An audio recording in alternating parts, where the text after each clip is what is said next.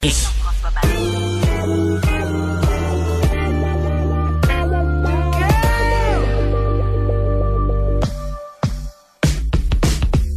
lit avec Anne-Marie. Aujourd'hui, on va s'intéresser à comment communiquer dans la sphère intime avec Anne-Marie Ménard, qui est professionnelle en sexologie. Tout d'abord, bonjour Anne-Marie. Bon lundi. Bon lundi. Avant d'y aller avec comment communiquer dans la sphère intime, j'ai envie de te demander, qu'est-ce que tu entends par la sphère intime? C'est une très bonne question. Donc, j'utilise ce terme-là pour vraiment englober tout ce qui est sexualité, ce qui est relation, l'intimité qu'on peut vivre avec soi, avec l'autre. Donc, la sphère intime, c'est vraiment un terme parapluie pour parler de tout ça.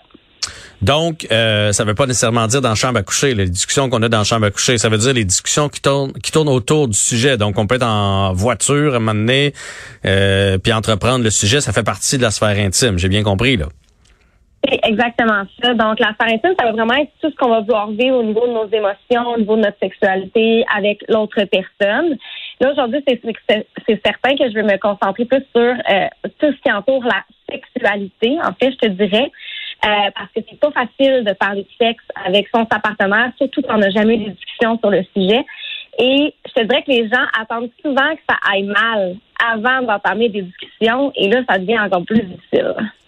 Ouais, mais euh, comment je dirais ça? C'est que c'est difficile parfois à aborder parce qu'on a l'impression que ça sonne comme un reproche. Tu sais, moi, mettons, si ma conjointe me dit euh, j'aime ça quand tu fais ça, ou moins quand tu fais ça, ou j'aimerais ça que tu fasses un petit peu plus de ça, on a toujours l'impression de dire OK, mais c'était pas correct. OK, mais la dernière fois, c'était pas euh, tu comprends? Fait que c'est, on dirait que c'est pour ça que c'est difficile à aborder. On est comme en, en mode défensif parce que on veut performer, puis on veut que notre conjoint, conjointe soit satisfait, satisfaite? Ben, OK, il y a plein de choses dans ce que tu viens de dire que je veux décortiquer. D'abord, je pense qu'il y a une grosse question d'ego à travers ça. Euh, d'ego parce que quand on est dans la sexualité, on se met dans une position qui est extrêmement vulnérable.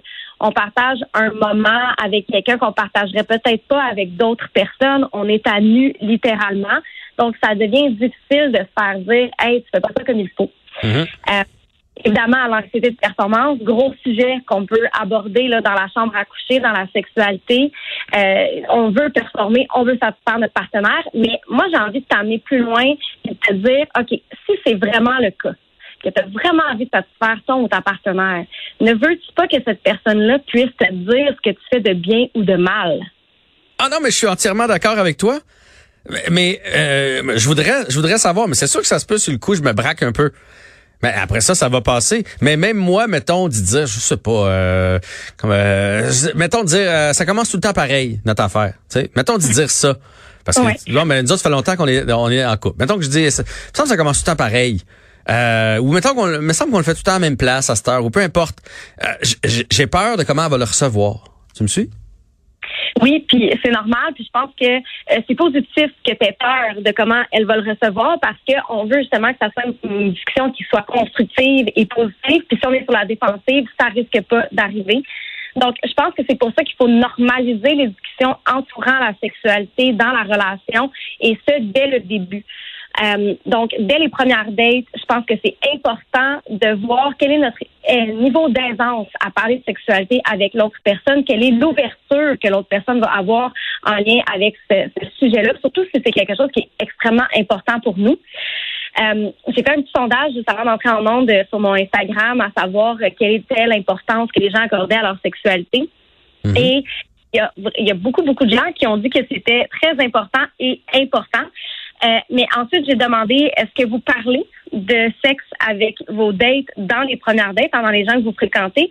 Et il y a beaucoup de gens qui ont dit que non. Et là, moi, je me dis, ah, il y a quelque chose de problématique à ce niveau-là. là Ouais, ben la, semaine dernière, on a eu la discussion. Puis euh, toi, tu me disais que tu parlais euh, la jasette sur, sur l'oreiller ou euh, sur le coin du bureau. C'est ça long après chaque euh, chaque relation. Moi, j'étais comme ah ouais après chaque relation. Fait que c'est normal qu'il y ait une dichotomie entre ce que tu reçois et ce que ce que toi tu fais. J'imagine que si on veut y aller d'une discussion, qu'on a pris l'habitude même de faire des discussions ou l'habitude moyenne, là, euh, ça veut pas dire qu'on le fait à chaque fois, mais qu'on est capable de se jaser, il y a quand même une façon d'amener ça pour pas que ça sonne justement comme une insatisfaction ou comme un reproche? Oui. Donc, euh, je ne sais pas si tu connais la, méthode sandwich. Oui, oui, oui. Une bonne méthode qu'on utilise dans le milieu du travail, c'est une excellente méthode aussi à amener dans les relations sexuelles. Donc, ça y va comme suit. Affirmation. Et là, on met notre, euh, en, bon français, on dit du feedback, le retour qu'on veut faire, et on suit par la suite avec une autre affirmation. Donc, par exemple, euh, j'aurais un euh, conjoint qui revient du travail et bon, il y a un travail très physique, il a sué toute la journée. Je donne un exemple super banal. Il a mhm. sué toute la journée et bon, il y a eu des odeurs corporelles, etc. Et moi, ça me plaît pas. Mhm. Donc, au lieu de dire, hey, tu pues, va te laver, on va y aller. On va dire, écoute, j'adore, euh, j'adore comment on, on, on, a, on a rapidement envie d'avoir des rapports sexuels quand tu arrives à la maison. J'ai très envie de toi. Qu'est-ce que t'en dis si on allait prendre une douche ensemble? Parce que quand euh, on est propre et qu'on sent bon, ça m'excite davantage. Là, on vient de faire l'état de sandwich. On a dit, ah, j'ai vraiment envie de toi, je te mhm. désire. On a fait la demande, aller prendre une douche et on finit par une affirmation de, hey, quand tu sens bon, là, ça m'excite. Je comprends. Mais tant que moi, je suis le gars qui reçoit ça, je t'ai vu aller, là. J'ai très bien compris que tu viens de me dire que je suis pas propre quand j'arrive du travail puis que ça te turn off. Je, l'ai compris, même si tu as pris ta méthode sandwich. Fait que, fait que mettons que mettons que je réagis mal. On fait quoi ça après? Mais là, c'est certain que c'est pas des discussions qui sont faciles à avoir. Puis je voudrais que, en fait, plus tu vas avoir ces discussions-là, moins la personne va finir par les prendre personnelles parce que ça va être comme Hey, euh, l'argent est un sujet tabou en relation. OK? Mhm. Hey, j'ai vu que tu avais fait telle dépense cette semaine. Euh, je suis plus ou moins à l'aise avec ça. Euh, au début, c'est dur d'en parler avec sa partenaire, mais plus on le fait, plus ça devient naturel de le faire. Et donc, moins on le prend personnel. Fait que je pense que c'est pour ça que j'arrête pas de dire depuis le début de la chronique qu'il faut en parler depuis le début de la relation pour que ces discussions-là soient normales et qu'on s'habitue à recevoir des, des, des, des, critiques Des petits reproches, des petits reproches qui se veulent amoureux euh, dans les fêtes, là. C'est pas euh, ben si, la, personne nous dit ça, c'est parce qu'elle a encore le goût. Ça nous dit, ben euh, tu sais, dans les dans les fêtes, c'est positif. Mais absolument. Sur le coup, ça chatouille, c'est tout. Ben, c'est parce qu'en fait, elle a le goût d'avoir le goût, tu sais. Fait que il faut il faut prendre ces affaires-là en considération, surtout si on veut satisfaire notre partenaire, si on veut pas tomber dans dans une espèce d'automatisme, on veut être capable de, de, faire des choses qui sont pas nécessairement euh, parce que souvent on va performer des actes appris, mais là on va aller dans le ressenti. Mhm. C'est comme ça qu'on va aller chercher plus de satisfaction euh, sexuelle dans la sphère intime.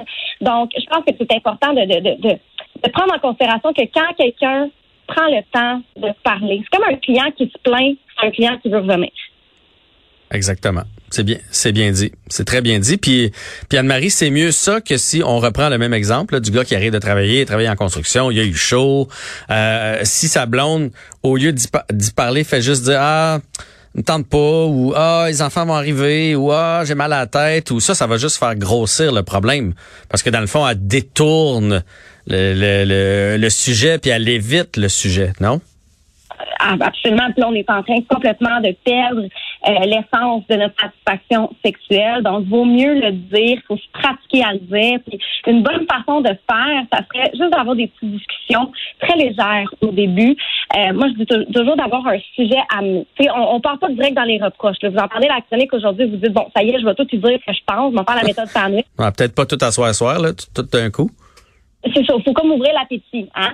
Euh, donc, on y va tranquillement avec des petits d'œuvre. On va commencer à se demander des petites questions. Hey, j'ai entendu une chronique aujourd'hui sur la sexualité.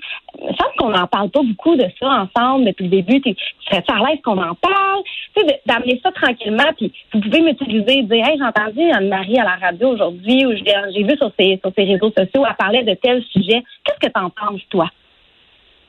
Comme ça, c'est doucement, c'est amené doucement. Puis euh, on ouvre une discussion, on commence à normaliser ces discussions-là. Vous pouvez écouter des podcasts ensemble, euh, des TikTok. Moi, je dis souvent à mes clients, va sur mon, mon, mon TikTok, là, puis pense mes, mets, le, son dans le fond, là, puis écoute mes TikTok, là. Ça va, ça va piquer une certaine curiosité, puis ça peut amener des, des discussions que vous avez jamais eues avant qui vont contribuer à votre satisfaction sexuelle. Je suis bien d'accord. Des jeux de société aussi qui existent, là, des fois avec des petites questions, des affaires comme ça, ça peut euh, juste comme ouvrir la discussion. Puis c'est drôle, tu parles de ça, ça me fait penser à, moi je dis toujours avec les enfants, si vous voulez qu'il y ait un jour à l'adolescence, à 15, 16 ans, ils vous parlent de leur relation, de drogue, de party, d'alcool, peu importe, euh, commencez pas quand il y a un problème. Commencez tôt.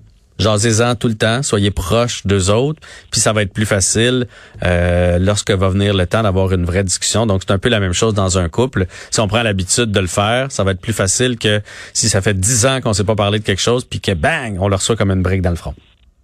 C'est ça. Puis je pense que quand on, a des discussions un peu plus douces ne qui ne relèvent pas d'une problématique, euh, on est capable de bâtir une certaine confiance, une certaine complicité euh, qui va être capable de survivre à certaines problématiques. Parce que dans un couple, il y en a, là, on va on va avoir un couple qui, qui évolue, qui progresse, va avoir des embûches, des conflits. Ça sera pas toujours confortable. Ça sera pas la première ni la dernière discussion inconfortable que vous allez avoir, mais c'est toujours dans l'optique d'évoluer positivement ensemble puis de solidifier la connexion. Ouais. Donc, en bout de ligne, ce qu'il faut retenir, c'est que c'est bon signe si notre conjoint ou notre conjointe prend le temps de nous dire ce qu'il aime, ce qu'il aime moins. Euh, ça veut dire qu'il veut que ça progresse, puis ça veut dire qu'il veut avoir du plaisir avec nous. Fait que c'est ce qu'on retient de la chronique aujourd'hui. Oui, puis j'aime ça comment tu dis, c'est bon signe si quelqu'un vous parle de votre sexualité, cette personne a envie d'évoluer avec vous, parce qu'il y a des gens qui vont me dire des fois, ah mon conjoint, ma conjointe, je sais pas comment apporter ça, j'ai peur que ça l'insulte. Au contraire, c'est en train de lui dire que tu as envie de vivre ça avec lui ou avec elle. Je sais qu'il te restait un dernier point là, quand est-ce qu'on consulte en couple, qu'est-ce qu'on fait si le conjoint veut pas consulter, tout ça, on va se garder ça pour une prochaine chronique, Anne-Marie, ça marche? C'est parfait pour moi. Merci, bonne journée à toi. Bonne journée.